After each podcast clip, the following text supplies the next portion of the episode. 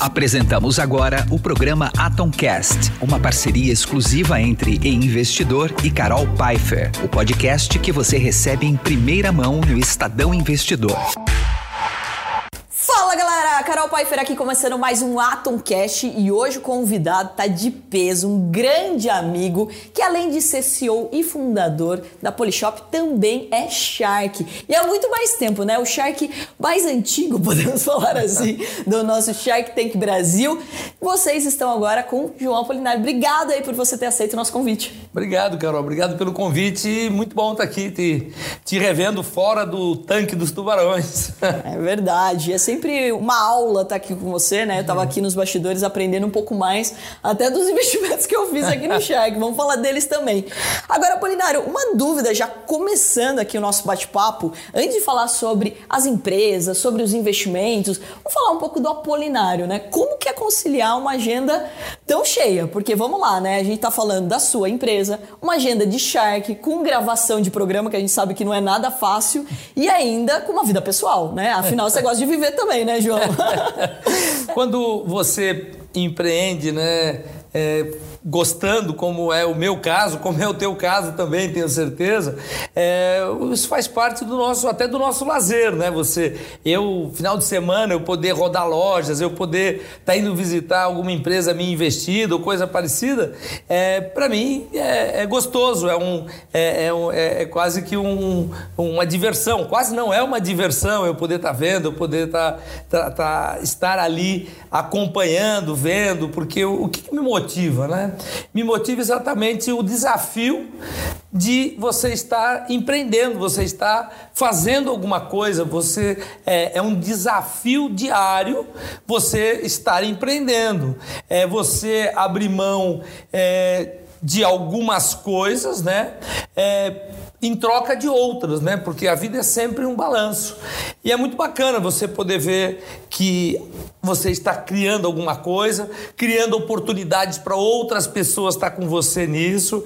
É, você é desafiado todo dia, né, para você conseguir ter é, é, sucesso naquilo que você está fazendo, e ao mesmo tempo você vê que você está conseguindo ter sucesso. Quando não, não está, aí você vai para cima e toca e tal. E é isso que me motiva, eu tenho certeza que motiva, e deve ser isso que deve motivar todo empreendedor. Então é assim que eu vejo, é assim que a gente trabalha.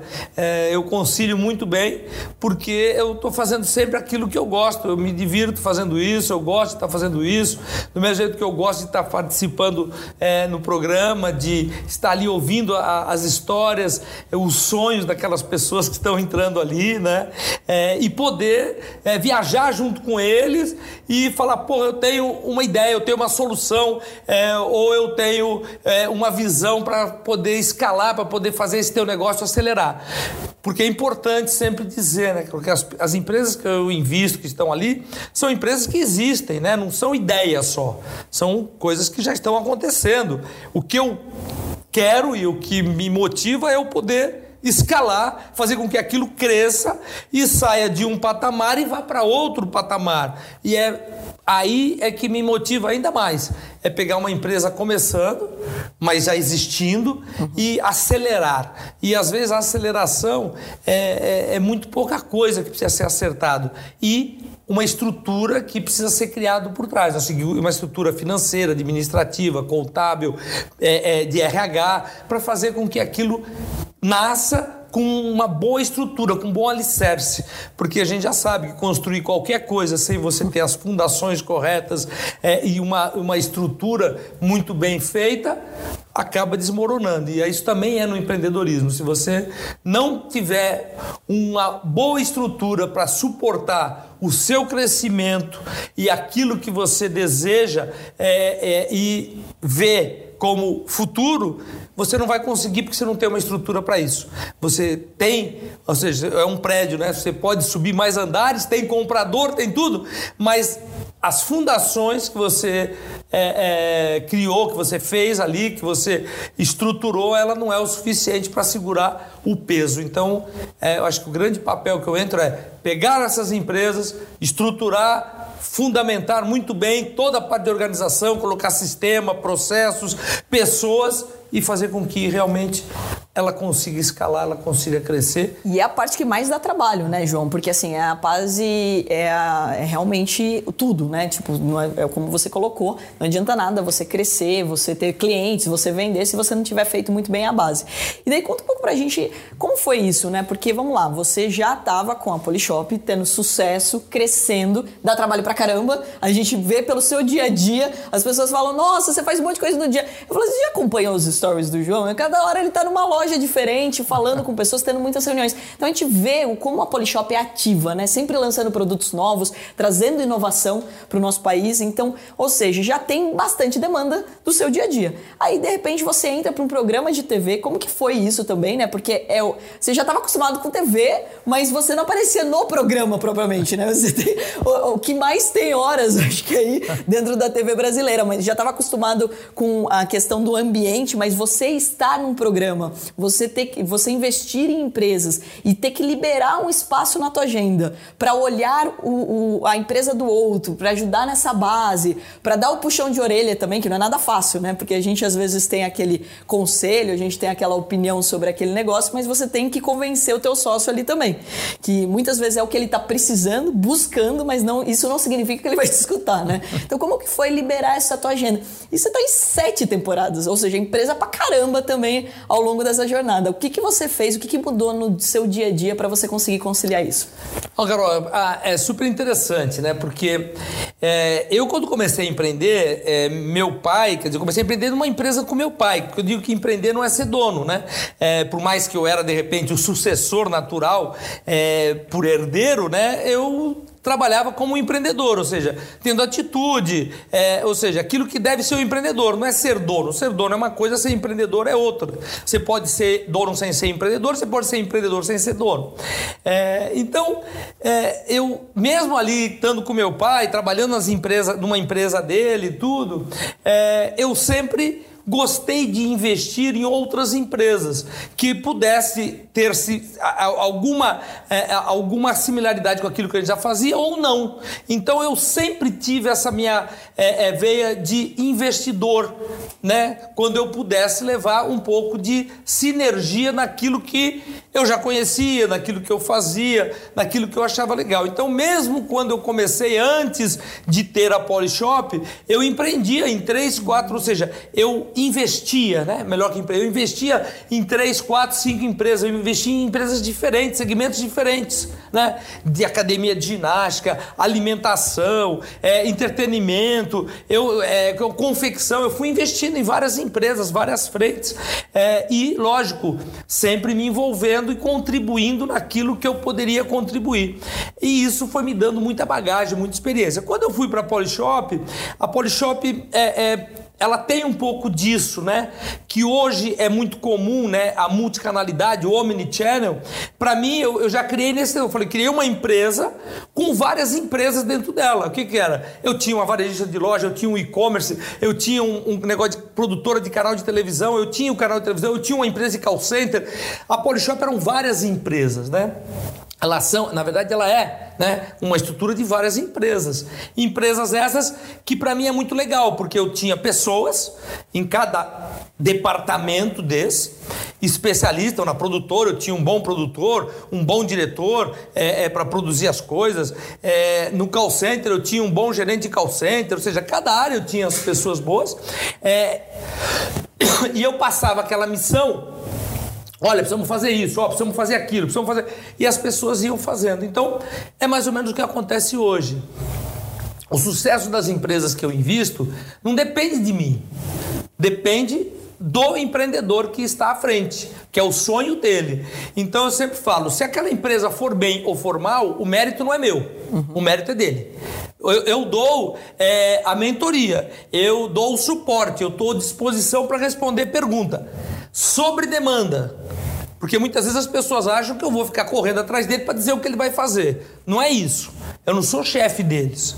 Eu posso contribuir é, e modéstia à parte, acho que eu contribuo muito, é, não só pela experiência que tenho, mas por tudo aquilo que eu já vivi, por tudo aquilo que eu já vi, né? Por tudo aquilo que. E a forma que eu penso também. Como é que é a forma que eu penso? Penso uma forma simples. Eu gosto das coisas simples. As formas, a coisa que funciona são aquelas coisas de simples compreensão e aquelas coisas óbvias. Só que as pessoas não percebem que é óbvio. Precisa alguém falar. E eu tenho esse, é, vamos dizer assim, é, é, quase que um, acho que um, um dom, essa de chegar e olhar a forma simples e fazer com que a pessoa compreenda e faça e execute aquilo. Mas tem que ter um executor. Né? Eu sempre brinco que de receita eu tô cheio, eu preciso de cozinheiro.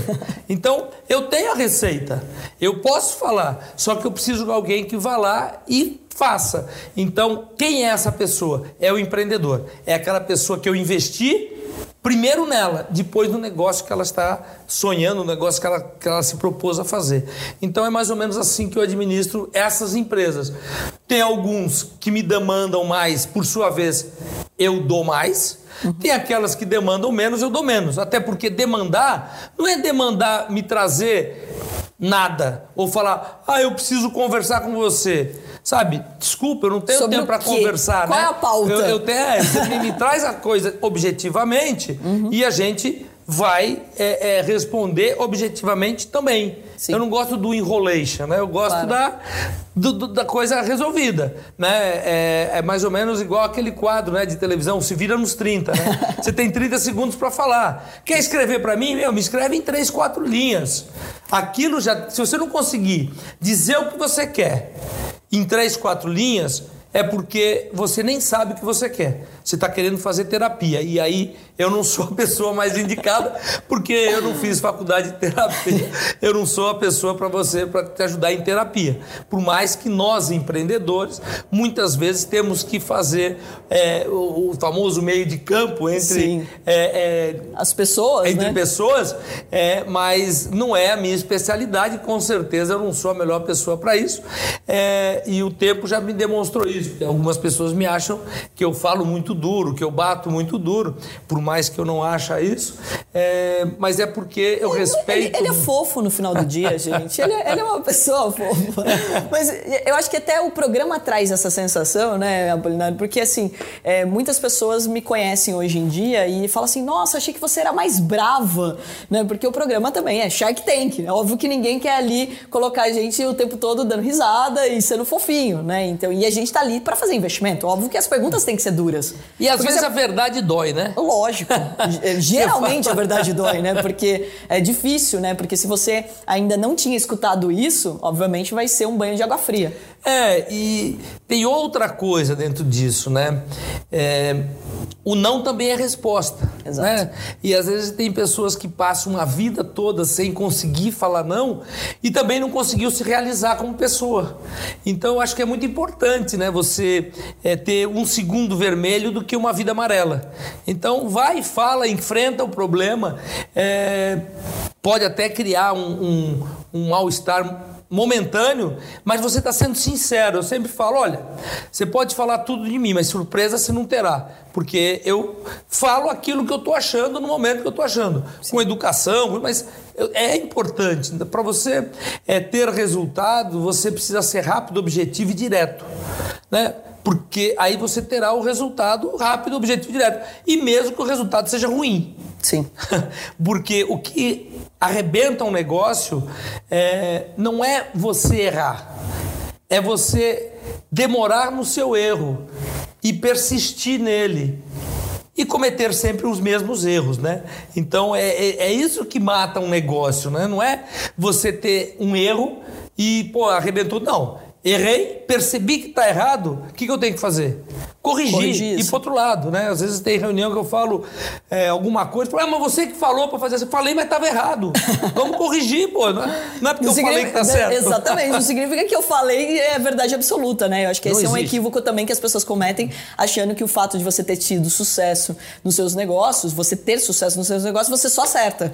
Eu e toda tenho... a sua opinião é certa. Né? Eu tenho sucesso exatamente por isso, porque eu também tenho a humildade de, de olhar que eu estou errado e corrigir. Sim. Né? Eu não fico, não, a ideia foi minha, aquilo é meu, eu vou fazer. Porque é aquela história, né? Você toma um caminho e você fala, poxa, é, eu investi muito tempo nisso, tem que dar certo. Não existe isso.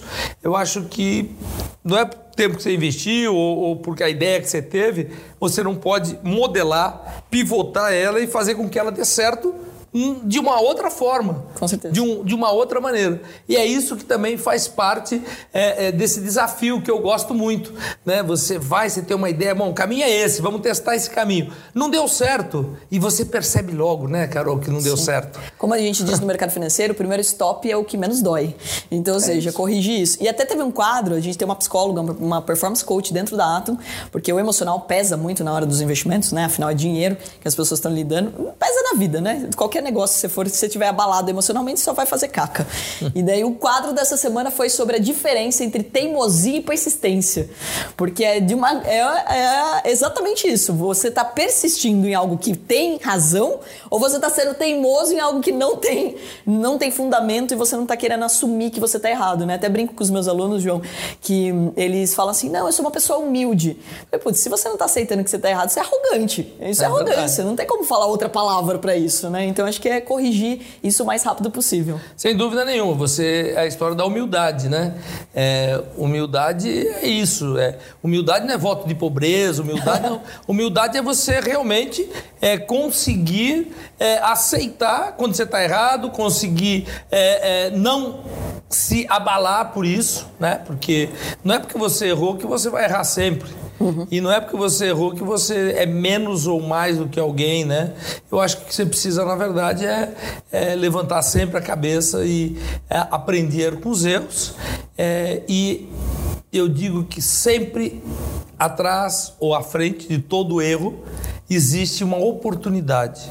E é isso que você tem que buscar. Olhe a oportunidade, faça com que aquilo seja um aprendizado e faça diferente. Ou seja, não é, não é por aqui, mas é por lá, porque sempre tem um caminho. Acha o caminho correto e segue nele. Oi, João, e é bem legal da gente dizer que você tem assim uma característica que é bem marcante, que é saber dizer o não né, de selecionar muito bem. Você seleciona seus amigos, os seus negócios, os lugares onde você está. Dá para perceber, justamente, a gente já teve várias conversas sobre isso, o que, que realmente acrescenta, dá valor, né? Isso sempre foi assim, sempre foi essa pessoa, ou isso foi adquirindo ao longo do seu, ao longo do tempo, você foi percebendo que gastava energia com coisas desnecessárias. Tem uma receita de bolo, porque é, esse é um grande desafio, né? Quanto mais você é convidado, e ainda mais com coisas incríveis que acontecem no nosso dia a dia, né? Se você for ver oportunidade tem um monte, aos é milhares, né? É. Projetos, ideias, propostas, eventos, né? Então você saber dizer se não, como foi para vocês? Bom, eu, a gente aprende todo dia, né, Carol? A gente não pode dizer que a gente sempre foi assim. Eu acho que eu aprendo todo dia. É, mas é, é, aquele negócio, né? Eu acho que na vida tem que ser sempre uma troca, né? É, ou seja, você tem que ponderar aonde, aquilo que você está recebendo também, né? Porque ah, ou você está dando ou você está recebendo. Pô, que legal a gente poder trocar, né? Então é, é gostoso quando você percebe que você também está tendo uma troca, né? E uma troca não tem a ver com uma pessoa ser do mesmo nível que você, eu tenho a mesma. Não. É, é, ou seja, mesmo uma pessoa simples, uma pessoa que está começando um negócio, ela pode ter perguntas inteligentes, né? Ela pode. E como é que ela terá perguntas inteligentes? se ela realmente tiver conhecimento, pelo menos naquilo que ela faz. Sim. Pelo menos naquilo que ela faz. Nem se ela for uma pessoa super simples que é, é, faz uma limpeza na sua casa. Se ela souber e tiver dedicação naquilo, ela vai ter uma, uma conversa sobre aquele assunto com profundidade. Produto que ela usa, o que, que ela faz, o que, que ela passa, por que, que ela não. Por que, que ela passa água antes, depois o pano, o vestido. Ou seja, ela tem conhecimento. Então, qualquer assunto, por mais simples que seja, pode ser interessante, desde que ela tenha profundidade. Quando uma pessoa não tem profundidade, são pessoas rasas, realmente eu não consigo desenvolver uma conversa, porque é um papo raso, um papo raso não te leva a lugar nenhum. E a gente sabe, é que nem você ir para uma piscina rasa, né? Ou seja, só vai molhar as canelas, não vai, não vai nem se conseguir se refrigerar, é, se refrescar. Então, na verdade, é isso. É o que eu, é natural você perceber e eu gosto de qualquer coisa. Então, a minha seleção, eu, eu, eu, eu acho que é importante selecionar não é o que a pessoa tem, nem o que a pessoa faz, nada disso. É realmente o que aquela pessoa tem profundidade naquilo que ela está fazendo, naquilo que ela está tá conversando. A gente vai falar de música, pô, ela realmente conhece. É bacana você Sim. ter pessoas que você vai ser uma troca, você vai aprender com elas sobre algum assunto, né? Eu converso com você, já conversamos algumas vezes, a gente fala de mercado financeiro, é super legal. Você tem uma profundidade nesse assunto, na parte educacional, na... então é bacana, né? E de repente eu for conversar so... com você sobre é, alguma outra coisa X, você não vai ter problema. Então você tem que chegar e falar: meu, desse assunto eu não conheço. Sim. É, às vezes, às vezes é, é, a, gente, a gente vai fazer palestras, ah, você abre, você não tem medo de abrir para pergunta. Eu falo: não tenho medo, porque aquilo que eu não souber responder, eu falo: isso eu não sei. Sim. Não sou obrigado a saber tudo. Agora, tem coisas que eu sei e naquilo eu tenho profundidade e tem coisas que eu não sei. Então acho que é, é melhor você se aprofundar naquelas coisas que realmente você já conhece, já domina e que te interessa, do que você ser uma pessoa que conhece tudo, mas com nada de profundidade. E olha, um ponto importante, né? A gente vem falando bastante sobre networking, até nos negócios e tudo mais.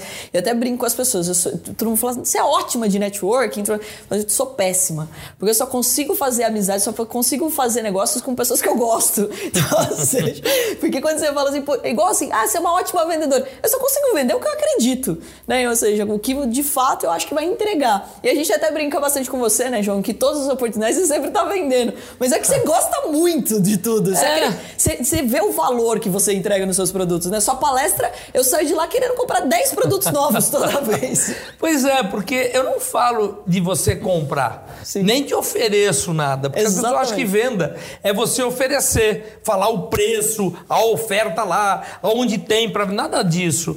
O que eu falo é do benefício que você vai ter comprando alguma coisa. E não é só um produto, né? Não é só alguma, pode ser um serviço também. Então, quando você fala é, e com conhecimento, com profundidade, o que aquele produto ou aquele serviço vai estar te oferecendo, vai estar te entregando, a pessoa não está te vendendo. É o contrário, você que está querendo comprar. Exato. Eu nunca vendi nada, né, nessas oportunidades. Por isso que eu é falei que, que eu quis comprar. É que você que quis comprar. Então não é que eu sou um bom vendedor. Eu explico aquilo que eu conheço do produto e o que o produto faz.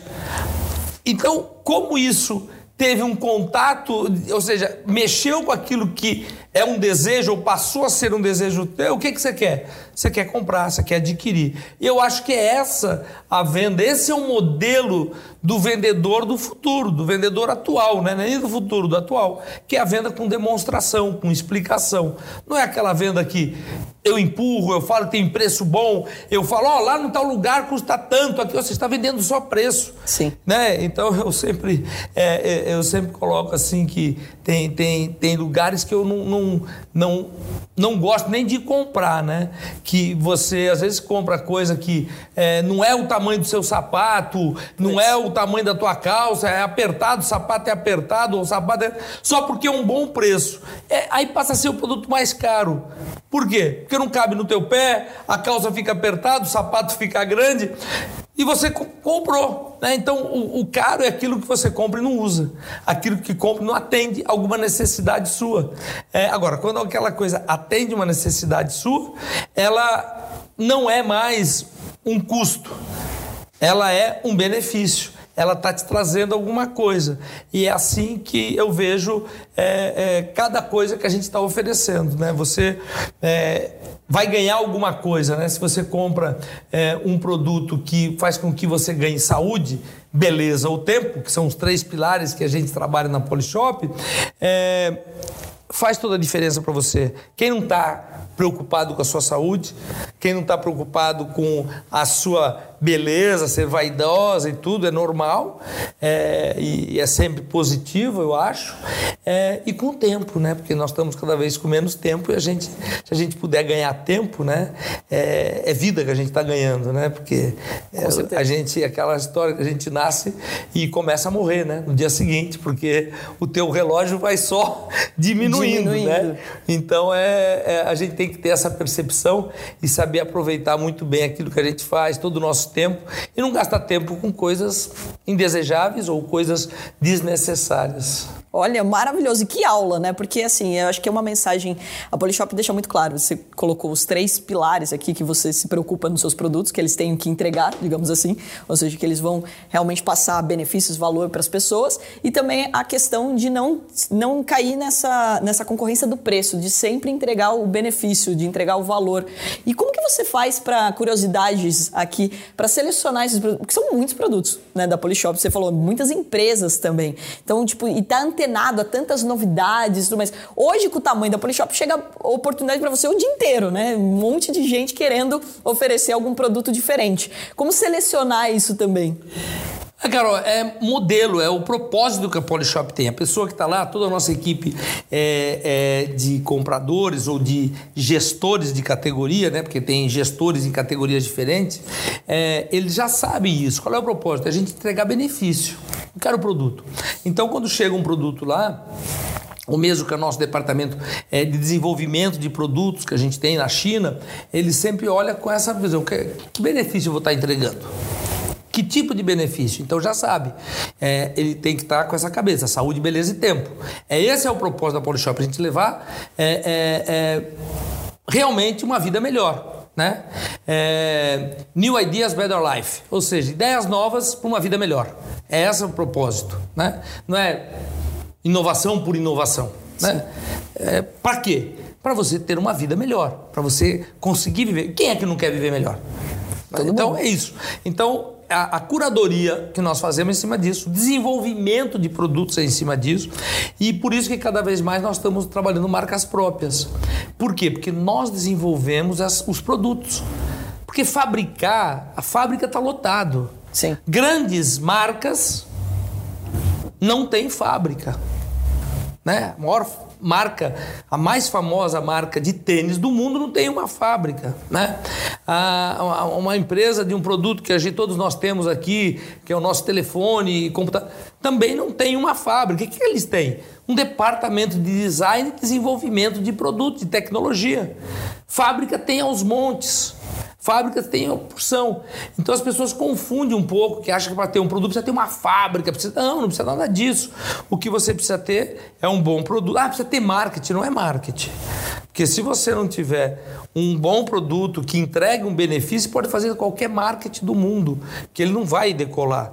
Então. É, tem que ter verdade, né? Tem que ter verdade e tem que ter benefícios que as pessoas realmente é, valorizem. Né? Porque tem coisas que é um benefício. Como um air fryer. É. Como uma airfry, já que você está querendo. Que ela usou. Eu tô, ele eu tô me segurando aqui para não falar marcas e nada. Mas não, é mas, isso. Assim, não tem como não associar, porque eu passei, gente, 10 dias de gravação, ele todos os dias ele usou. É a pessoa mais inteligente que eu conheço, porque ele, assim, eu falei, cara, eu via todo dia. Eu já vejo todo dia, porque assim, eu chegar na casa da minha mãe é tudo ela faz, né? Eu já falei que ele deveria fazer um quadro. O que você já colocou na sua? Não, você vê que interessante. Quando a gente lançou a Airfry, a primeira comunicação foi colocar batata frita dentro, uhum. né? Porque era o mais óbvio. Sim. Para não ter que explicar muito. É, e depois, com o tempo, a gente vê que é um baita benefício porque você não coloca óleo e daí Isso. você come uma coisa que teoricamente é gorda, mas saudável. Pois é, mas tem outras coisas que é lotado de gordura uhum. que não, você não coloca, mas já vem parte. Por exemplo, é, frango, é, picanha, tudo isso que você pode fazer dentro do air fry. Então, a gente começou mostrando como uma fritadeira de batata, batatas, né? É, e a gente foi evoluindo na comunicação. Ah, mas vocês não tinham essa ideia antes? Lógico que tínhamos. Lógico que a gente sabia tudo isso, mas você tem que pegar sempre pelo ponto mais óbvio. O óbvio precisa né? ser dito. Exatamente. Aí depois a gente foi mostrando. Então hoje a gente mostra que a gente faz bolo, que você faz um salmão delicioso. Porque não é só tirar aquela gordura que está ali. Sim. Não é só acres não acrescentar óleo. É a praticidade. Porque você, para você fazer qualquer outra coisa, você precisa esperar o fogo, você precisa esperar esquentar, você precisa colocar, você precisa ficar todo com cheiro de, de, de fritura. Ali não. Sim. Ali você coloca e vai tomar teu banho. Eu vou fazer hoje, eu quero fazer um salmão grelhado. Tch, coloca lá 15 minutos, vai tomar teu banho, depois de 15 minutos tem que ser rápido, porque daqui 15 minutos está pronto. E se não for rápido, vai ficar aquecidinho ali dentro, tá tudo certo. Quero fazer um frango passarinho, quero pegar comida congelada e coloca lá dentro. Então, uma série de benefícios. Se você vai eu usei hoje ao- de manhã, muito, eu tô usando muito bem o presente que você me deu da última. Eu já tinha, mas ganhei mais uma com o meu nome agora. Achei maravilhoso. Porque nome. Personalizada, né? Personalizada. é. De tanto que a gente viu ele fazendo todos os dias durante a gravação, ele resolveu nos presentear. Mas por que, que eu fazia todo dia durante as gravações? Porque você gosta. Não é, é porque não é porque eu gosto. Não, porque você queria comer. Não, porque tinha lá sempre os lanchinhos. Sim. E eles não eram tão bons, Sim. ou não eram bons, como eles ficam depois que você põe dentro da air Não, fryer. e outra, né? A gente ficava gravando e eu nunca batia o horário do intervalo. Então você aquecia ele ali, a gente colocava. Putz, e o pão de queijo quentinho é Você diferente. lembra? Você lembra o dia que você normal. levou o pastel? Sim, você Carol chegou dentro- lá com 90, 100 pastéis, não sei quantos. É porque né? tem feira na porta da minha casa e eu sei que todo mundo ama pastel. Eu não como pastel, mas eu levo pra todo mundo. Então, levou uma porção de pastel. Lógico, o pastel, depois de duas horas até chegar lá, até a gente comer, o pastel tá frio e murcho. Sim. Coloca dentro do air fry, ele Pronto, fica resolveu. melhor do que quando saiu da fritadeira, correto ou não? É verdade. É Ela fica melhor. Então não é que eu usava para fazer propaganda. Não, a que impressão que, não. você falou é que dava para fazer propaganda. Não, não, não, não, não. É porque eu tava ali querendo Não, comer e é um um- hábito seu. É. Isso é É um um hábito, hábito. seu. E, e ali todo mundo, assim como em casa também, né? Hoje eu fiz de manhã. Então, ou seja, já usei logo de manhã. E usei até com uma investida, é, uma, uma que foi no Shark, que a gente não investiu, que eu prometi mentorar e, e arrumei um pouquinho ali a empresa, porque não sei se você vai lembrar da Bento Kids, que era uma comida saudável para crianças. Ah, né? E ela sim. fazia um, um pão de batata É, recheado, tudo mais umas coisas, mas não era gostoso. A gente deu esse feedback pra ela. Que não era tão. nem tão esteticamente bonito, né? Nem tão gostoso. E ela pivotou o negócio e me mandou pra eu provar. Foi muito legal. E daí eu testei na Airfryer. Foi muito legal. E, e aí que tá o ponto. Não- brincadeiras à parte, é, é coisas que você usa no seu dia a dia. E também não adianta, né, João? Por exemplo, se você pega e tem um produto que nem você mesmo gosta, ou que nem você mesmo vê benefício nele, obviamente você não. Você pode ser o cara, o melhor cara de vendas. Você não tá vendendo uma verdade. Pois é, você fala um ponto super importante, né? Então você pega uma pessoa, por exemplo, que trabalha numa loja. Pode ser uma loja da Polishop. Essa pessoa, às vezes chega um cliente lá, ela não atende tão bem, ou não atende nada bem. Mas eu tenho certeza que quando ela vai numa loja, ela quer ser muito bem atendida. Esse é o ponto. Não é? Então, é assim que eu vejo. Eu só consigo colocar dentro da Polishop produtos que eu pessoalmente enxergo benefício. Para mim, na minha vida. Se eu não enxergar benefício, eu não tenho. Então, se qualquer empreendedor tirar isso como uma, um- um- uma chave para o seu negócio, fala: esse negócio faz sentido para mim? Como consumidor, eu estou atendendo o meu consumidor como eu gostaria de ser atendido? O meu espaço tem aquilo que eu gostaria que tivesse? Eu estou levando, ou seja, se ponha no lugar do consumidor. E é impressionante como um, muitas vezes os negócios, os empreendedores não se colocam. Eles colocam só que ele quer fazer um negócio para ganhar dinheiro. Sim. E quem trabalha pensando unicamente em ganhar dinheiro, não ganha dinheiro nunca. Eu não conheço um. Um dia que você me conseguir me conheço. mostrar, eu não conheço. O, o dinheiro, o lucro, é uma consequência de um trabalho bem feito que o empreendedor faz. Perfeito. Se você fez um trabalho bem feito, você tem um reconhecimento. O reconhecimento é o lucro e o lucro é aonde você vai usá-lo para reinvestir no seu negócio para você atender melhor. Isso é o empreendedor. Isso faz parte do empreendedorismo. Ou seja, reinvestir, fazer com que você leve alguma coisa melhor para que você cresça. Porque não existe crescimento sem reinvestimento. E não existe reinvestimento sem você ter lucro antes. Então você vai ser uma empresa deficitária. Então isso faz parte de todo esse sistema de crescimento, evolução dentro do empreendedorismo. E olha que importante, né? Porque a gente fala bastante sobre os números aqui, e até eu sendo do mercado financeiro, um, um erro clássico que acontece, a galera já chega com o pitch falando: eu tenho um negócio aqui que vai te deixar multimilionária, que fatura não sei quantos milhões no futuro, não sei o quê.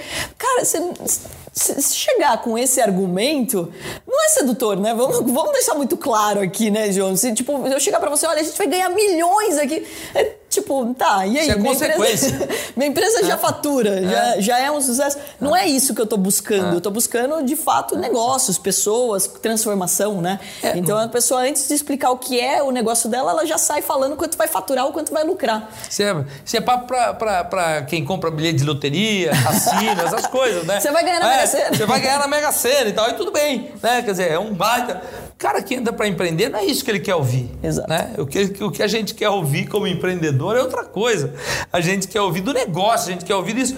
A gente sabe que o final de tudo isso vai ser um resultado, vai ter é, é, um resultado financeiro positivo, que você pode distribuir ou reinvestir, não importa, uma parte aqui, outra parte lá. Mas o legal, que te motiva muito mais, e que motiva e que deve motivar o empreendedor, é o resultado que você está dando, independente do lucro. Ou seja, independente do, do, do dinheiro, né? É, ou seja, qual é o resultado? O resultado é que eu cresci, que eu consegui reinvestir, que eu consegui. Lógico, com o meu lucro, né? Mas não com a distribuição do lucro. Entendeu? É isso que eu acho que é, é, o Brasil precisaria, né?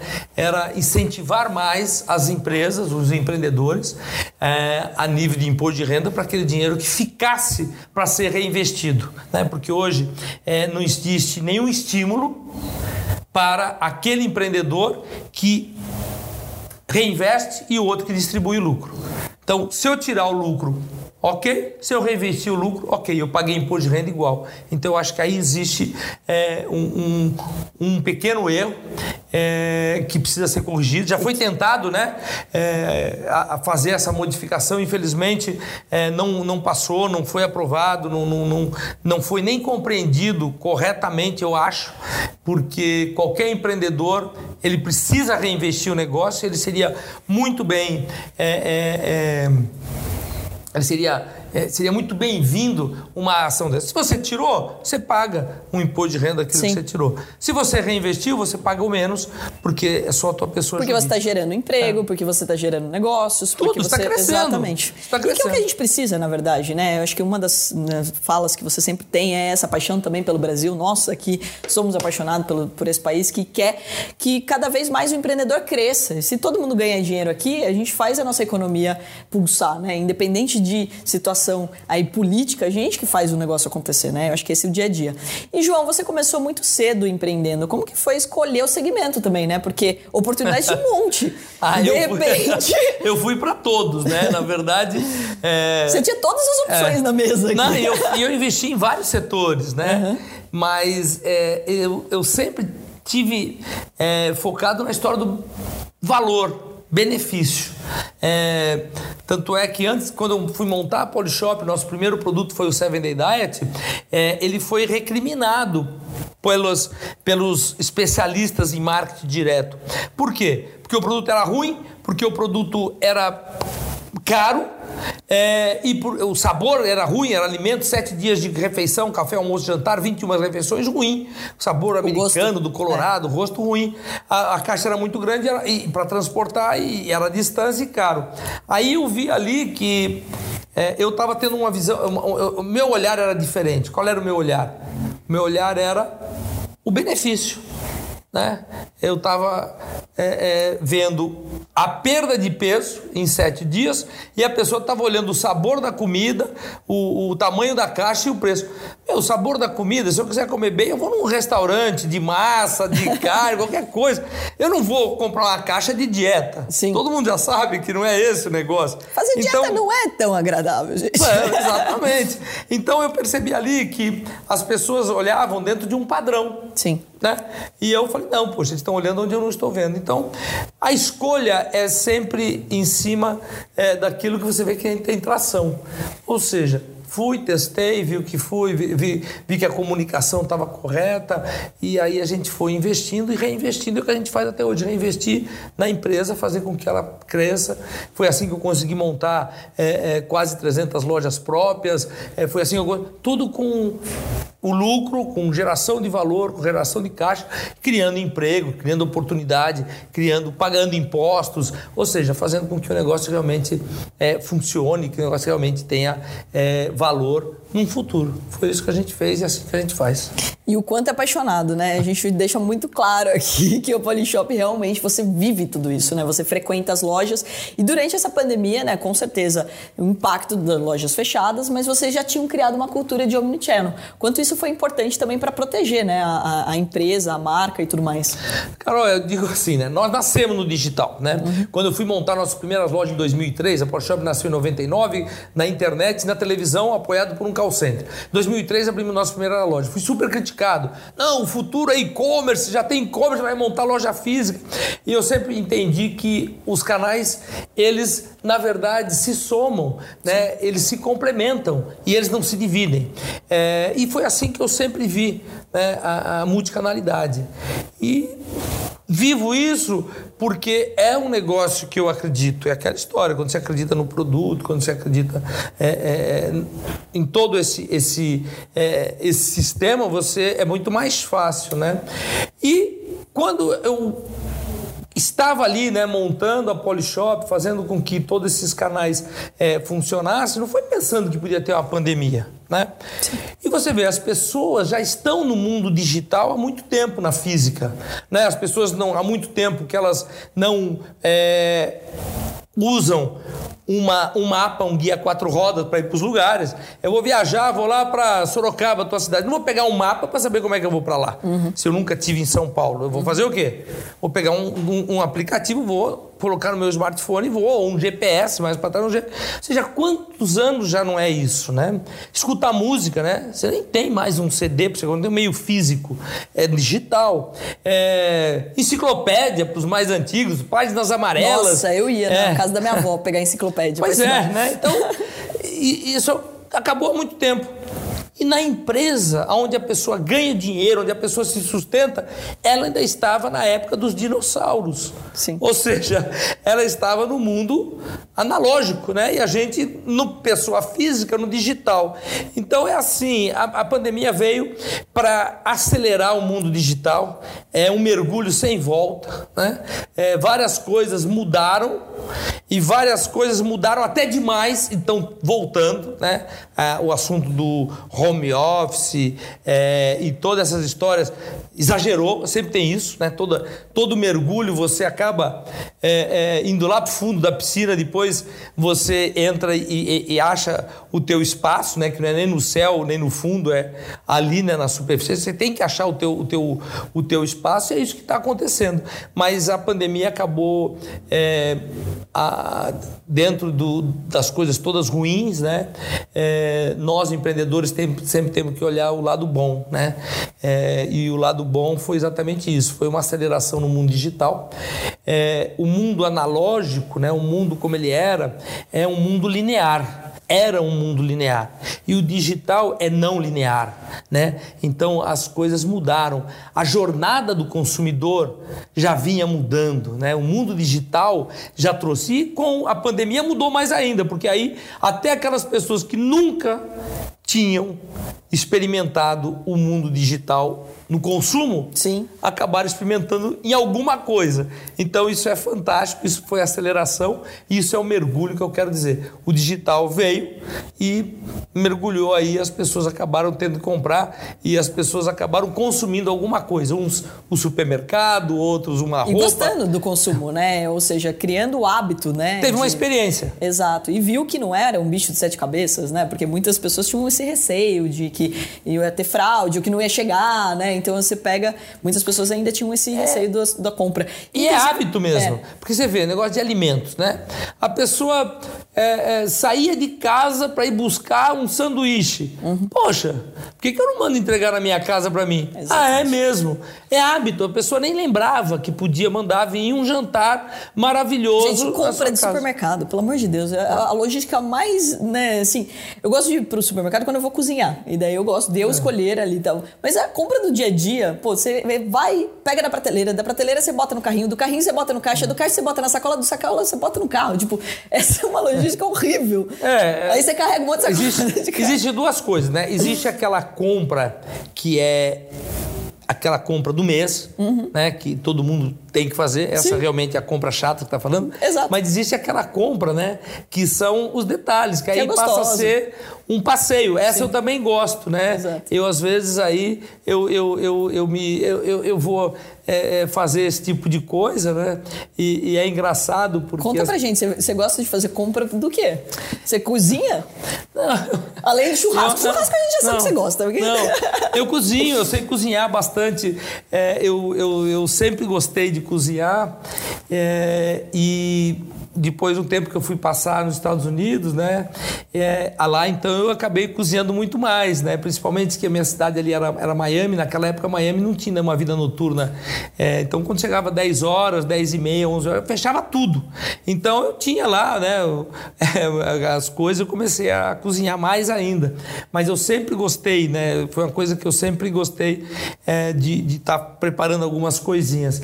Então eu gosto de, de, de vez em quando ir comprar e é engraçado, né, Carol? Porque a gente, por causa do programa, a gente acaba tendo uma exposição.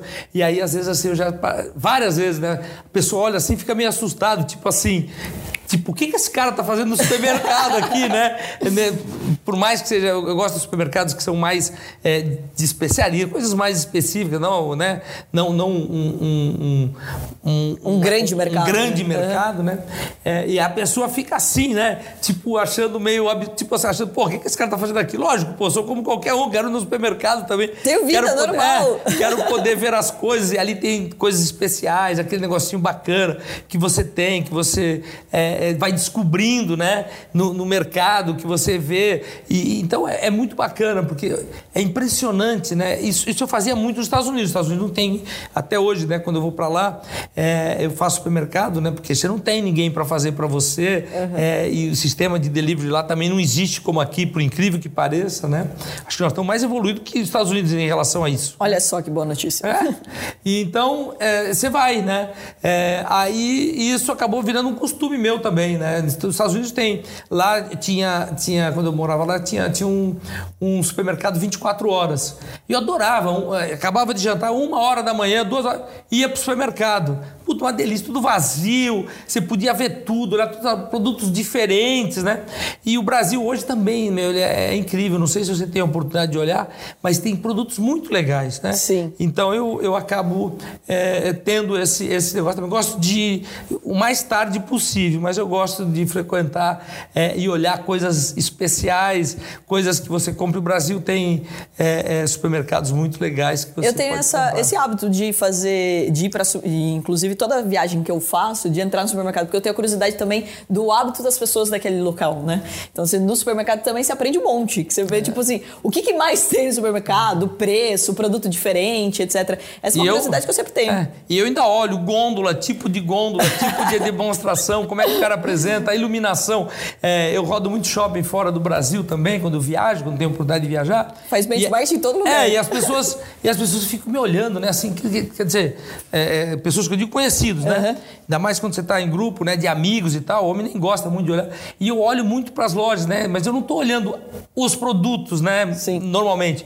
Eu estou olhando muito a iluminação, o telhado, a comunicação, o isso, a comunicação visual, os banners, é, enfim. É, então eu, eu, gosto porque você aprende o tempo todo. Eu acho que isso é que faz parte é, é do teu dia a dia. Eu gosto disso. Eu faço é, disso a minha, para mim é normal. Quando eu vejo eu tô olhando. E eu tô olhando isso. É dizer, tem uma vitrine suja, que tem que tipo de piso é, é, quantas pessoas tem atendendo naquela loja, quantos funcionários. Ou seja, é o meu dia a dia e é isso que faz a diferença. Né? E aí, de novo, entra o quanto você é apaixonado pelo que você faz, né? É o hábito que eu tenho, por exemplo, em relação à bolsa, né? Eu tenho que conhecer, eu vou para um país diferente, eu quero saber se tem bolsa lá, como que são as corretoras, os investimentos. Lógico. Se as pessoas têm esse hábito, conversa com as pessoas dentro do, do Uber ou do táxi, né? Pô, e aí, você investe aqui, como que é o hábito? É muito curioso, né? Que você acaba relacionando no seu dia a dia, né? E é automático. Você nem percebe nem que percebe. você faz isso, né? Culturas diferentes e te traz um aprendizado diferente também. Isso é muito bacana. E isso no Brasil, você tem isso até regionalmente. Sim, não. Que é muito legal. É to... Não, é, é isso que eu estava falando agora, né? Essa palestra que eu fui em Maringá. É isso que é o mais rico do nosso país, né? Como cada estado é diferente, a cultura é diferente, você aprende com as pessoas. E para você também, assim, de ter 300 lojas espalhadas aí pelo Brasil, você aprendeu pra caramba viajando nessas cidades. É, você, infelizmente, você não consegue ir em todas ou tá em todas as cidades e tal, mas com certeza você aprende, aprende aqui mesmo. Sim. São Paulo, por exemplo, é, é um mix de tudo. É, é, um, cada bairro é, é uma história diferente. Então é muito legal você poder é, ter esse tipo de, de é, oportunidade, né, de você poder ver, ver várias coisas. São Paulo é uma, é, não é porque eu sou paulista nada, mas São Paulo é um mundo, né, de, porque é, foi uma cidade que e um estado que abriu as portas para o Brasil inteiro né? É verdade. É, para o mundo inteiro. Eu mesmo, né, que, que também sou neto de italianos, é, meus avós vieram para São Paulo, é, eles não eram de São Paulo, porque São Paulo acolheu é, os italianos é, de uma forma diferente que outros estados. Então, São Paulo é uma cidade, um, é um estado e uma cidade que realmente ela dá oportunidade para todo mundo e não é uma cidade fácil, né? É, é, é o, eu acho que é o aonde você se consagra é, como negócio quando você consegue vencer na cidade de São Paulo. Sim. Né? Então você sabe disso, você vem de Sorocaba, que é do lado de São Paulo. Não, eu mudei para São Paulo por causa disso. Você sabe como é que é estar em São Paulo e as dificuldades que é de você enfrentar esse mercado da cidade de São Paulo. Até como uma curiosidade, João, eu mudei para São Paulo, que eu brinco que assim, aqui todo mundo é mais rico do que você, mais bonito do que você, mais inteligente do que você, você, você olha pro lado, não do que você, né, porque é difícil, mas assim, você mas olha é verdade, pro lado, é verdade. Você olha pro lado e você vê pessoas, né, melhores, isso te puxa, né? Então não é aquela comparação de, de você se sentir inferiorizado, pelo é. contrário, é de você se sentir desafiado, né? Então você tem que ser muito bom para você é aquela, É aquela história, né, Carol? Quando você está numa mesa e você vê que você é o mais inteligente Ixi, da mesa, você está na mesa errada, né? Você precisa mudar de mesa. Porque... Não, e eu tava assim, imagina, 17 anos de empresa e morando em Sorocaba, chegou um ponto que eu tava me sentindo numa vida meio de aposentada, assim, porque eu saía da minha casa ia pro escritório, do escritório para casa, tava vendo pouca gente. E não é nem a empresa, porque a empresa me dá um bom desafio, né? E assim, a gente está conectado com o mundo todo. Mas é de você conversar com pessoas, você trocar ideias e você ver outros negócios acontecendo. Que é também o que o, o Shark me trouxe, né? Uma oxigenação de ideias ali. Porque, pô, cada pitch você fala, cara, mas eu nunca pensei nisso. Ou muitas vezes você fala, caraca, meu, esse cara, será que vai dar certo? Às vezes até de curiosidade, né? De acompanhar quando a gente, por exemplo, não faz um investimento, se o cara depois ali, aquela ideia foi para frente, né? Se o cara tava numa linha certa ali. É bem curioso. Agora, João, só aí voltando um pouquinho na questão do Shark, né? Pô, você sentiu uma evolução em sete temporadas do empreendedor? Você sente uma, que o empreendedorismo brasileiro ele está melhorando? Porque assim, a gente sabe que a cultura do empreendedorismo, infelizmente, é muito mais por necessidade do que por oportunidade. Né? Então o brasileiro se vira literalmente nos 30 ali, tentando eh, montar negócios para pagar as contas, para realmente dar certo. Você sentiu que uh, as pessoas estão empreendendo de uma forma mais consciente, mais preparadas? Dentro do programa também você viu essa, esse avanço do, dos pitches? Como que foi? Que sete temporadas. Você é uma pessoa que mais tem propriedade para falar isso. Não, eu percebo. Nossa, a primeira temporada foi uma temporada muito complicada, porque é, é, as pessoas não tinham tanta informação daquilo que era o programa. Sim. Do que a gente ia perguntar, de, do que é aquilo que é importante para um empreendedor que já teve sucesso, que vai fazer um cheque, colocar lá, vai estar tá questionando. Então, a evolução é natural. É, e eu vou além disso, né? Eu acho que toda pessoa que teve oportunidade é, de assistir, né? Então, todos aqueles que estão aqui nos assistindo agora pode, pode analisar isso, pensar, mas todas as pessoas que tiveram a oportunidade de assistir o programa, é, eu tenho certeza que algum aprendizado ela levou, né? que nós falamos. De repente, daquilo que ele ouviu daquele empreendedor falando. É, Pode ser que essa pessoa que viu lá meia dúzia de pizza tal, de, de, é, de, de, de episódios, é, nem tenha gostado de nada que nós, Sharks, falamos. Mas alguma coisa essa pessoa aprendeu. Alguma coisa ela aprendeu que seja do empreendedor, que seja. É, é, alguma coisa ela sempre aprendeu.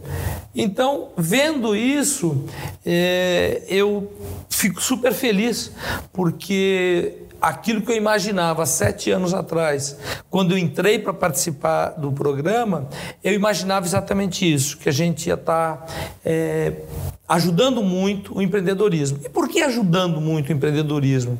É, e qual é a importância do empreendedorismo? Porque só o empreendedorismo transforma vidas. Só o empreendedorismo dá oportunidade para a pessoa sair da onde ela está para uma posição melhor. E quem é que não quer estar numa posição melhor? Mesmo aquele que já está bem, mesmo aquele que tem um, um, um emprego com estabilidade, todo mundo quer uma posição melhor. Todo mundo tem essa vontade de crescer, todo mundo tem a vontade de estar. Isso faz parte do ser humano, isso, isso é bom, isso é que motiva todo mundo. É, então eu vejo que de alguma forma, ajuda é, umas pessoas mais, outras menos, as pessoas evoluírem.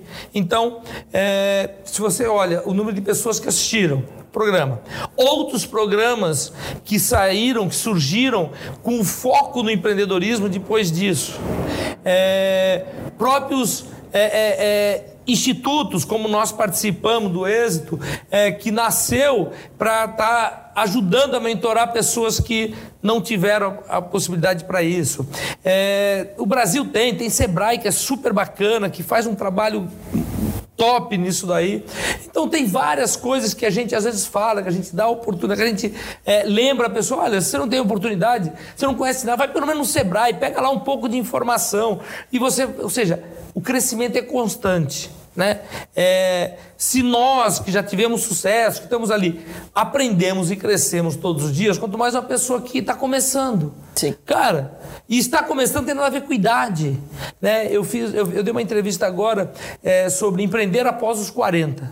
Sabe? E foi super legal, porque fizeram umas perguntas e, e as respostas. Eu falei, meu, não tem idade, que, sabe? Não, que, que, que papo é esse, né? Você pega, você pega empresas aí que foram fundadas, né? É, com, com empreendedores já com mais de 50 anos. KFC, até. por exemplo. É, McDonald's, né? É, aqui no Brasil, a, a, própria Rede Globo, né? Então a gente tem várias, vários exemplos, né? E na verdade as então, pessoas podem até já ter sido empreendedores, intraempreendedor, né? O cara já era um executivo, já tinha um know-how e ele teve maturidade suficiente para depois montar um negócio, que é uma confusão também que acontece quando a gente fala de empreendedorismo, né? As pessoas acham que empreender é simplesmente montar empresa. E não é. É, o tal né? de ser dono ou ser empreendedor. Exato. Não, sem dúvida, mas assim, pessoas que começaram o seu negócio negócio, uhum. né?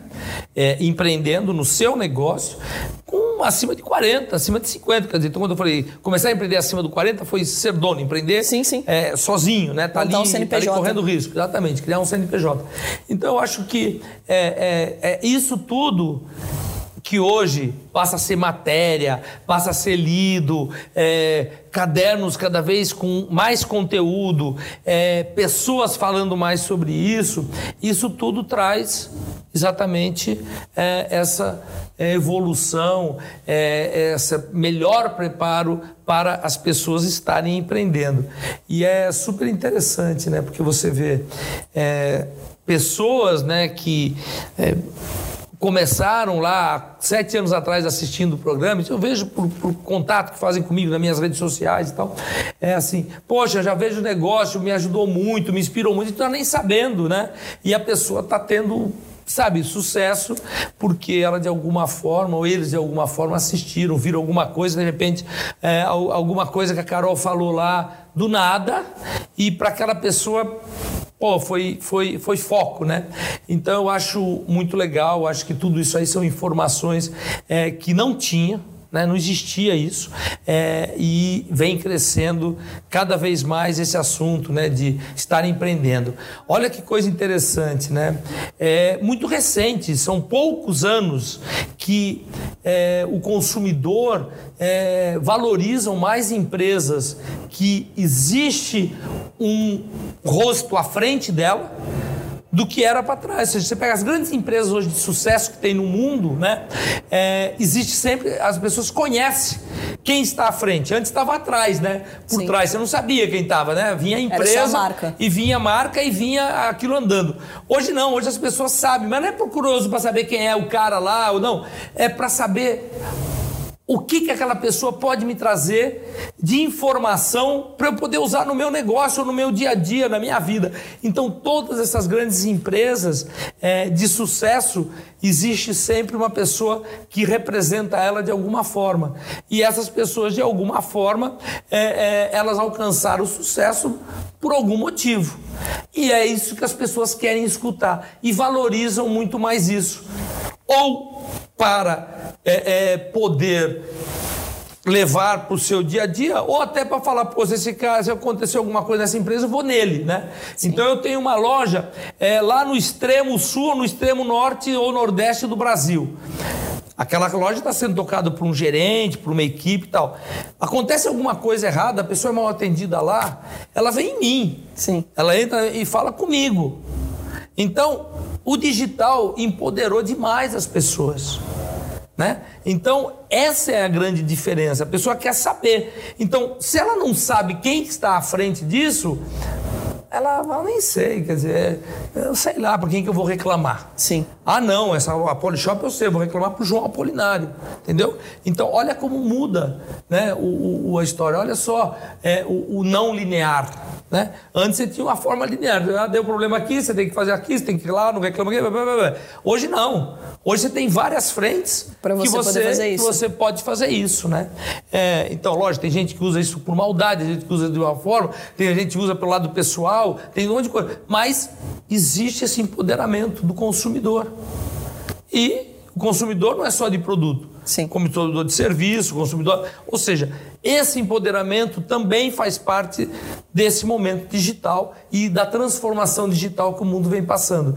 E as pessoas querem saber quem é que está à frente dessa empresa? Muito legal você ter colocado isso, porque né, o programa ele também mostra muito da história, né? As pessoas não estão indo lá por causa da Polishop, elas estão indo lá por causa do João, que sim, teve, tem sucesso com a Polishop, mas quero a experiência do João. É. O que, que o João pode agregar no meu negócio? Porque no final do dia é com o João que eu vou me relacionar, não com a Polishop. Empresas, não com. É, empresas são pessoas, né? Exato. É, isso ficou muito claro, né? Eu, durante a pandemia, eu não fiquei nem um dia em casa, porque eu não podia. Uhum. Né? Eu precisava é, é, manter é, a empresa viva. São mais de 4 mil famílias que dependiam direto, diretamente do negócio. Quantas E passamos e continuamos vendendo pelo e-commerce e muito bem, obrigado.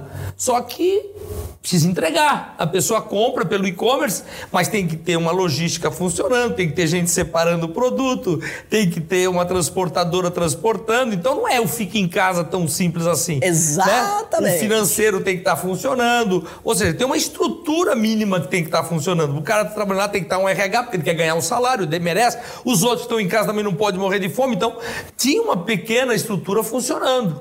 Né? Do dia para a noite, né? tem um call para atender as reclamações ou os pedidos. Quer dizer, tem que ter uma estrutura funcionando. Então a gente, eu não pude ficar nem um dia em casa, né? Eu tive que é, ir para frente, né? O papel do comandante, né? O comandante é o último a abandonar o barco. Exato. O barco está afundando, ele é o último a sair. Então ali foi o meu papel também, né? A diretoria, a gente a gente montou um comitê que a gente chamava o comitê de crise, né? De, de guerra e a gente se reunia todo dia às quatro horas da tarde e até às 8 horas da noite.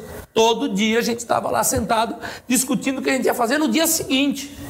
E o que estava sendo feito, porque não dá para você planejar nada, não sabia quantos dias ia ficar fechado, quanto não ia. É, e aí todo mundo achou três meses, virou dois anos. Pois é, então tudo isso aí a gente fez parte né, desse negócio. E aí a coisa que mais me deixou assim é, impressionado, né, de uma coisa que eu já sabia, é que uma empresa é feita por pessoas, né? Porque eu chegava lá, aquele prédio, é, três andares, um prédio inteiro, um monte de coisa. Ali, 800 pessoas tinha ali antes da administração. Tinha ninguém. Nós éramos seis, sete diretores. Porque aí o resto já estava no home office, a gente botou o call center também. Eu olhava, quer dizer, eu falei, meu, que impressionante, né? É, a gente já sabia que a empresa é feita por pessoas, mas foi aquele choque, né? Então, tá muito claro, né? Se as pessoas não estiverem envolvidas, se as pessoas não estiverem comprometidas com o negócio, com o propósito, com tudo aquilo, e, e puxado é, por uma liderança, negócio nenhum vai dar certo. Por isso que eu falo que quando eu olho uma pessoa lá no Shark Tank fazendo a sua apresentação, é, eu olho se aquela pessoa de fato ela é um líder naquilo que ela está querendo fazer, se ela vai ter esse posicionamento, se ela tem é, essa consciência. E se ela não tem, a primeira coisa que eu começo a sentir depois que ela fez a oferta, é, e eu percebo que ela não tem, eu, eu, eu vou para cima, eu faço com que essa pessoa adquira liderança, seja um líder naquilo que ela está fazendo. E o que, que precisa para ser um líder? Ela precisa ter muito, muito conhecimento. Porque ninguém respeita um líder só porque eu falo, esse cara vai ser o líder disso aqui, ele é o chefão. Porque um porque chefe. Ele montou a empresa, não é por causa Exatamente, porque um chefe ele só é obedecido e não é seguido. E o que vai sucesso é você ser seguido, as pessoas te seguirem, que olhar, olhar para você e ver que você é um. Sabe, eu vou me espelhar nessa pessoa. Eu não é que eu vou fazer o que ele manda. Então, ele precisa ter total conhecimento e controle daquilo que ele está fazendo. Então, um líder, para ser líder, ele precisa ter conhecimento. E o que, que você precisa para ter conhecimento? Você precisa ter dedicação naquilo que você faz. Ou seja, não existe conhecimento sem dedicação, né? É, e não existe é, liderança sem conhecimento.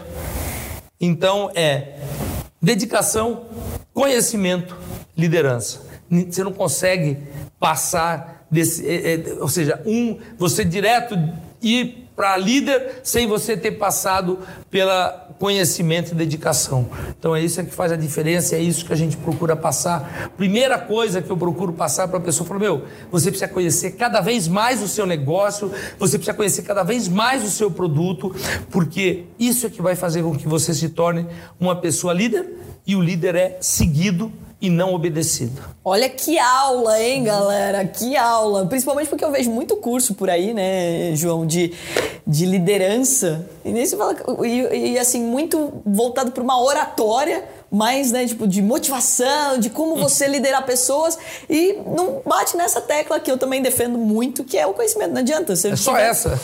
Exato, porque quanto mais conhecimento você tem no teu negócio, óbvio que você não vai saber todas as áreas, por isso que você contrata pessoas, você traz pro time pessoas que têm aquele know-how, né? Mas você precisa ter o conhecimento principalmente do teu negócio, do, você tem que saber do teu produto mais do é. que ninguém, né? E você contratar uma pessoa para fazer um determinado trabalho é conhecimento no qual você chegou a essa conclusão que ali você precisa ter um especialista. Exato. Porque eu não estou falando em você ser um especialista em tudo. Sim. Eu estou falando em você conhecer. Exato. Então, conhecer uma coisa. Até para você não ser refém. exatamente. Você contratar uma pessoa, você não sabe nada de marketing digital, você vai ser refém. Exato. Que é algo que, por exemplo, quando a gente foi montar essa, toda essa estrutura educacional dentro da Atom, duas, dois movimentos que eu fui fazer. Um de entender como funciona a educação de verdade, pedagogo, psicólogo, todo o trabalho por trás. Tenho aí a, a grata felicidade de ter tido como conselheiro né, o Carbonari e o Chaim, putz, que banjo pra caramba de educação, bater um papo aí a fundo com o Daniel Castanho, com o Janguê, para entender toda a parte educacional de fato. E por outro lado, quando você fala de marketing digital, estudar o marketing digital. Porque senão você fala assim, ah, vou contratar uma agência. Isso não resolve. Você tem que entender a fundo o que você está falando, qual a experiência do teu aluno, como que ele vai aprender. E pessoas aprendem de jeitos diferentes, né? Tô me formando, inclusive, no meu mestrado de Educação e Tecnologia, Legal. pela MUST, do Legal, Carbonari. Eu falo assim, cara, tem que estudar mais a fundo, né? E isso fez a gente montar um game, um desenho animado, porque porque, pô, educação financeira é chato? É, por que, que é chato?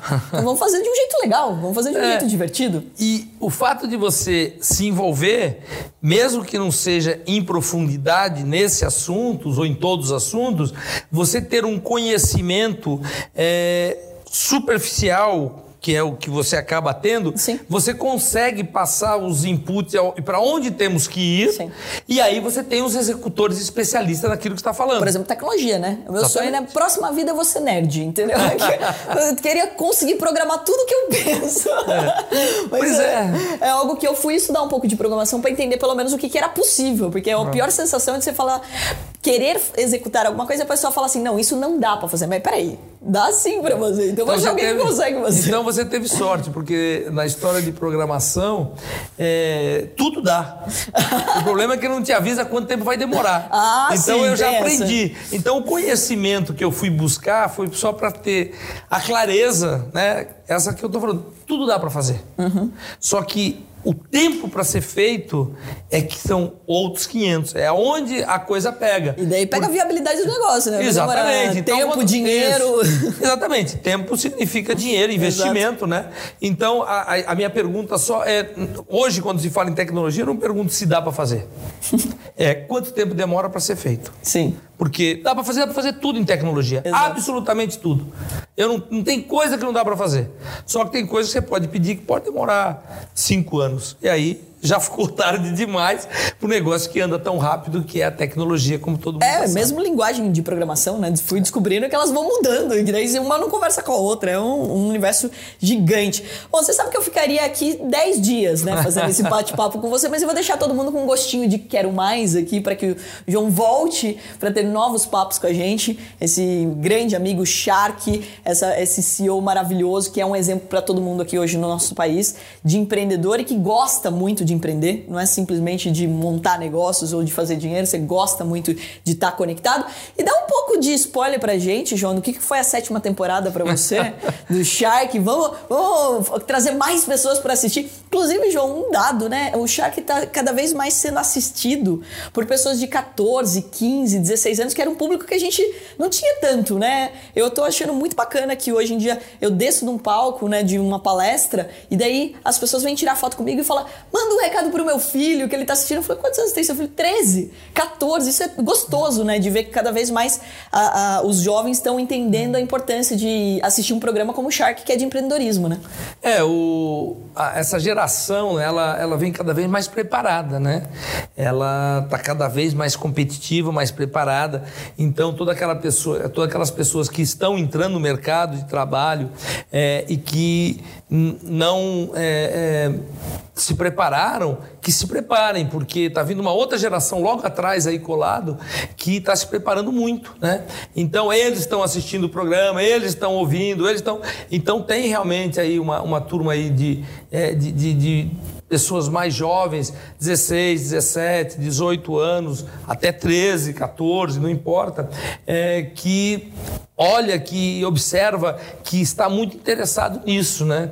É, que não era normal da minha geração, da tua geração, quer dizer, ela estava em outra história, né? E, e, hoje não, hoje tem essa, tem essa história. E isso me deixa muito feliz, porque eu, isso demonstra que nós teremos em breve um país muito diferente que nós temos hoje, né? É, porque só o empreendedorismo, só a educação, educação financeira, educação de empreendedor, e é só isso que vai fazer com que mude é, essa, essa, essa percepção né, de que quanto mais fácil, melhor, ou coisa parecida. Então eu vejo aí que realmente teve está tendo uma mudança muito grande e isso me deixa muito feliz de, de ver que, que. Porque esses serão os empreendedores de amanhã. Né? Então é um trabalho é, que não são pessoas que já estão, quem sabe, feridas ou que já passaram, não, são é, é sangue que novo. carregam vícios, é, né? Às exatamente, é, um, é, uma turma nova que está vindo aí, eu fico é, extremamente feliz que é uma geração nova que vai fazer com que esse país exploda, né? porque o Brasil tem absolutamente tudo. Né? É, é muito bacana ver tudo isso que está acontecendo. Nessa sétima temporada tem muita coisa bacana. Vamos de spoiler é. aqui do João. Se ele falar, tudo bem. Se eu falar, que eu apanho lá. Não, pô, tem muita coisa bacana, tem muita coisa que aconteceu. É, é, demonstrando essa história do empreendedor mais preparado. Né?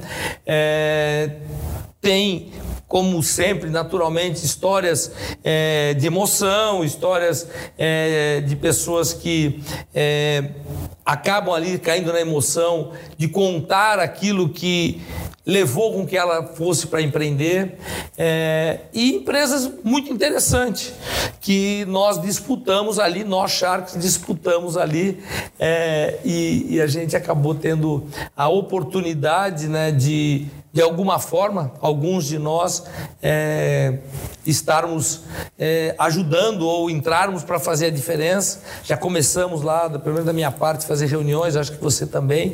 É, o primeiro contato, porque nem, nem tudo que é falado lá é aquilo que acontece, né? Porque a gente sabe que o nervosismo ali acaba fazendo com que a pessoa conte qualquer coisa.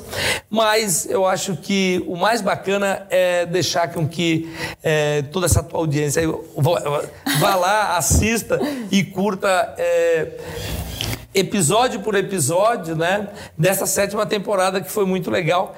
E é um super prazer, Carol, estar aqui com você e estar lá fazendo também o, o, o programa e é, acompanhando é, aquilo que, que aconteceu agora pela televisão. Porque lá a gente grava numa certa tensão é, e depois quando a gente assiste, a gente vê, caramba, como é que eu fui falar isso? Caramba, como é que eu deixei eu de fazer eu, isso? Eu, eu, achei que só eu tinha essa sensação, João. Porque às vezes eu falo assim, caraca, eu disse isso mesmo. É, mas é isso, é a vida real, né? É. Porque eu sempre falo, né? Eu não sou ator. Sim. Né? É, eu não sou uma personagem uhum. lá, fazendo o Shark Tank. Eu sou eu. Sim. Entendeu? Eu, eu falo aquilo que eu tô sentindo. E né? a gente gosta de falar, né, João? Então a gente faz comentários ali e a gente é. esquece muitas vezes que eles estão gravando tudo mesmo. Eu, né? O tempo todo eu esqueço. eu vou no banheiro, eu tenho que tirar, porque os caras estão o tempo todo ouvindo. Você vai falar, você vai falar no telefone com alguém no intervalo, a pessoa vai ouvir o que você está falando. É, o microfone é. fica ali é. ligado o tempo é. todo, né? Então... Já teve gente que caiu do, até do governo por causa de um microfone ligado. É né? verdade, é então verdade. nós temos que tomar cuidado. Mas foi super legal estar mais essa temporada aí, é, nós ali juntos, muito bacana. Tem temos lá dois Sharks novos, é, que também é divertido. Eu não sei como é que vai ficar na edição, mas é divertido porque é, tem posturas diferentes, tem pensamento diferente, tem um aprendizado. Né? Sandra, né? a fofa, que dá é. não de uma forma fofa, é. até para até falar que não gostou da empresa. Ela é o que eu falo. Quando, o, o que mudou na, da sétima temporada até hoje não são só os empreendedores, nós também, né? Total. A gente, a gente começa, a minha temporada, todo mundo muito muito travado, eu muito. Aí depois você vai se soltando, você vai é, aprendendo, você vai é, convivendo de uma forma legal. E, poxa, é bacana a gente poder estar é, tá à frente, participando, ajudando ali os empreendedores, uma mensagem legal que o Shark Tank traz. E do programa que eu não tenho dúvida que é o programa é, mais importante e mais inteligente de empreendedorismo, não no Brasil, no mundo. É né? Tanto Porque, que tem 54 países. Exatamente, são é, mais de 50 países, não sei exatamente quantos, é, e sucesso em todos eles, né? Por quê? Porque ele é real, os investimentos são verdadeiros e ele passa por uma linha muito criteriosa é, de escolha. Inclusive, às vezes pedem para mim, ah, me ajuda lá tal. A gente não tem a acesso menor a acesso a absolutamente nada. Ah, eu quero participar. Eu, era um canal Sony, vai lá, você é. não sabe nem onde se inscrever, então tá ruim, né? Eu acho que é, é, o mínimo que você precisa saber é onde você se inscrever. O programa é da canal Sony, entra no site da Sony, procura. É que também, João, depois de sete temporadas estão achando que o programa é seu, né? Já ali no meio e tudo mais. Mas é bem legal de dizer que, primeiro, que é um privilégio ter você do meu lado, né? Então, e nessa, e nessa temporada sem o acrílico, né, João? Porque a gente, eu entrei no meio da pandemia, dava, a gente nem conseguia se conversar ali, né? Porque não dava nem para escutar direito quando a gente gente queria cochichar alguma coisa, né? Fazer e nos comentário. intervalos também não tinha essa liberdade de ficar conversando, de É, porque cada um no seu camarim não podia nem falar Fechado, muito, é. né? Então, assim, e para mim, assim, ter participado já na quinta temporada foi uma grata surpresa, né? Imaginei que em algum momento mais velha teria ali e, pô, mas sentar do teu lado, com certeza uma responsabilidade jamais, né, João? Porque, né, todo mundo já tem o, o, o, tubarão ali de, de todo, desde a primeira temporada, puta, vou sentar do lado do João, ó, que honra honra aqui. É, né? eu, Muito bacana. Não, a, não é questão de honra, mas é que às vezes eu acabo falando, mas o que, que você está falando? não, que, isso tem. O que, que, você está falando? O Kaique cara? fica bravo com a gente, porque a gente começa é, a conversar é, ali, pô, vocês estão conversando. É que a gente quer escutar. Você fez um comentário que eu quero saber também. Não, porque né? às vezes né, a gente fala algumas coisas e, e a gente fala, pô, o que, que você está falando? Que eu não estou entendendo. Que papo é esse aí, né? Porque às vezes a pessoa começa a viajar lá, e às vezes também vem, pô, João, que história é essa e tal? Então é muito bacana, porque a gente passa sete, oito horas por dia gravando. Então, vocês imaginam que são aí 10, 12 dias passando oito, nove horas dentro do estúdio gravando todos aqueles pitch um atrás do outro. É bem é puxado. Puxado, é tenso, obviamente, porque a gente tem que fazer um investimento ali, né? A gente tem tomando decisões o tempo todo, né? E gravação nunca é fácil, né? A galera vai ver lá 15 minutos, mas a gente vai ficar pelo menos uma, duas horas. É, falando. tem a edição, tem tudo, Exato. né? E acaba a gente é, é, a, tendo os momentos tensos e os momentos de descontração. E esse é que é legal. E o, o, legal é isso, né? Cada vez mais, eu acho que virando uma família ali, né? A gente se divertiu muito, eu acho que nessa sétima temporada. E espero que vocês se divirtam. Também, como eu falei aqui, eu já ficaria uns 10 dias aqui gravando.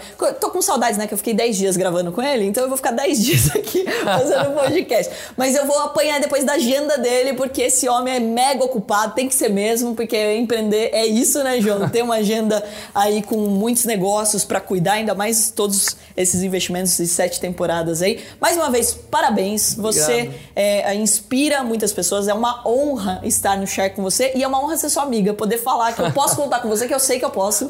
Obrigado. Toda vez que eu quero um conselho, eu ligo pro João e ele sempre muito solícito Obrigado. me ajuda. Então... Obrigado. Você é sempre muito querida e muito bem-vinda no tanque com os tubarões. E ó, e será que a gente finalmente virou sócio de verdade? Porque olha, duas temporadas a gente passou ali só só debatendo ali, só disputando. Será que nessa sétima a gente vira sócio? Vocês vão ter que assistir para descobrir aí. Essa temporada tá ainda mais incrível, divertida com ótimos empreendedores. Espero que vocês também gostem. Mais uma vez, muito obrigado. Lembrando, pessoal, compartilhe com o maior número de pessoas. Afinal, é assim que a gente muda o nosso país, é com conhecimento e vocês viram que aula que foi hoje, mais uma vez com o João, né? Já fiz live com ele, já fiz bate-papo, é sempre uma aula, sempre aprendo pra caramba. Espero que vocês também. E escreve nos comentários quem vocês gostariam que participasse aqui com a gente. Puxar de novo o João, a gente vai, tá? Vou deixar mais ele umas duas semanas aqui longe, depois eu trago ele de novo.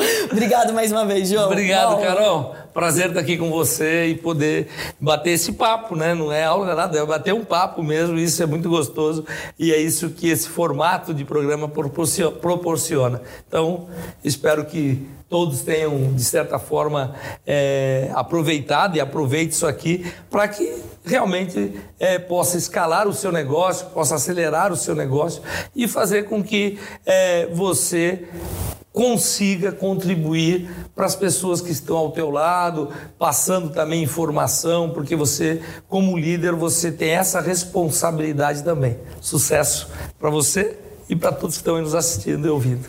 Depois dessa mensagem final, mais nada a dizer, te vejo no próximo Atom Cash. Você ouviu o Atomcast, uma parceria entre o investidor e Carol Pfeiffer.